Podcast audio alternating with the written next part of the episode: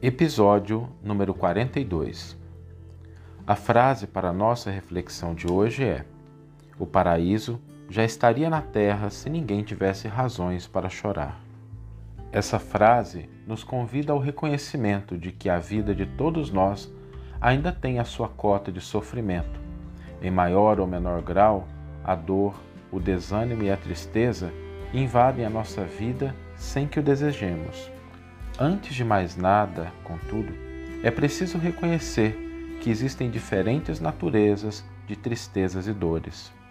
Se nossas lágrimas derivam do ódio, do rancor ou da mágoa, ou do sentimento de vitimismo que atribui aos outros a responsabilidade que nos cabe diante da construção e libertação de nós mesmos, nossas lágrimas serão apenas expressões inúteis, acalentando o desânimo e a desesperança.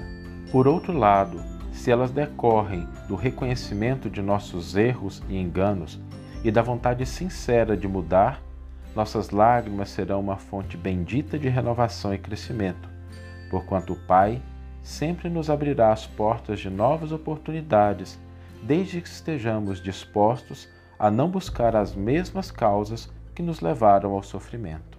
Vamos ouvir agora a íntegra do versículo e do comentário do qual a frase foi retirada. Vinde a mim todos os cansados e sobrecarregados, e eu vos darei descanso. Mateus, capítulo 11, versículo 28.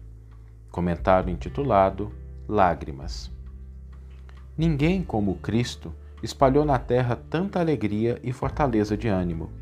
Reconhecendo isso, muitos discípulos amontoam argumentos contra a lágrima e abominam as expressões de sofrimento.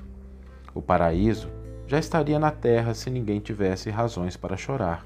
Considerando assim, Jesus, que era o mestre da confiança e do otimismo, chamava ao seu coração todos os que estivessem cansados e oprimidos sob o peso de desenganos terrestres. Não amaldiçoou os tristes, convocou-os à consolação Muita gente acredita na lágrima como sintoma de fraqueza espiritual. No entanto, Maria soluçou no Calvário, Pedro lastimou-se depois da negação.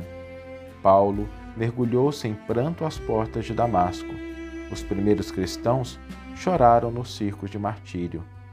Mas nenhum deles derramou lágrimas sem esperança. Prantearam e seguiram o caminho do Senhor, sofreram e anunciaram a boa nova da redenção.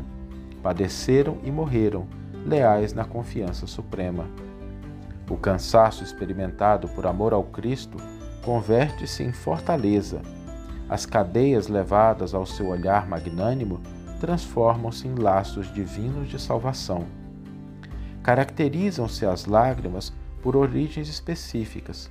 Quando nascem da dor sincera e construtiva, são filtros de redenção e vida.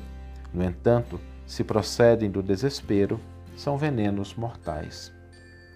Que você tenha um excelente dia, uma excelente tarde, uma excelente noite e que possamos nos encontrar no próximo episódio.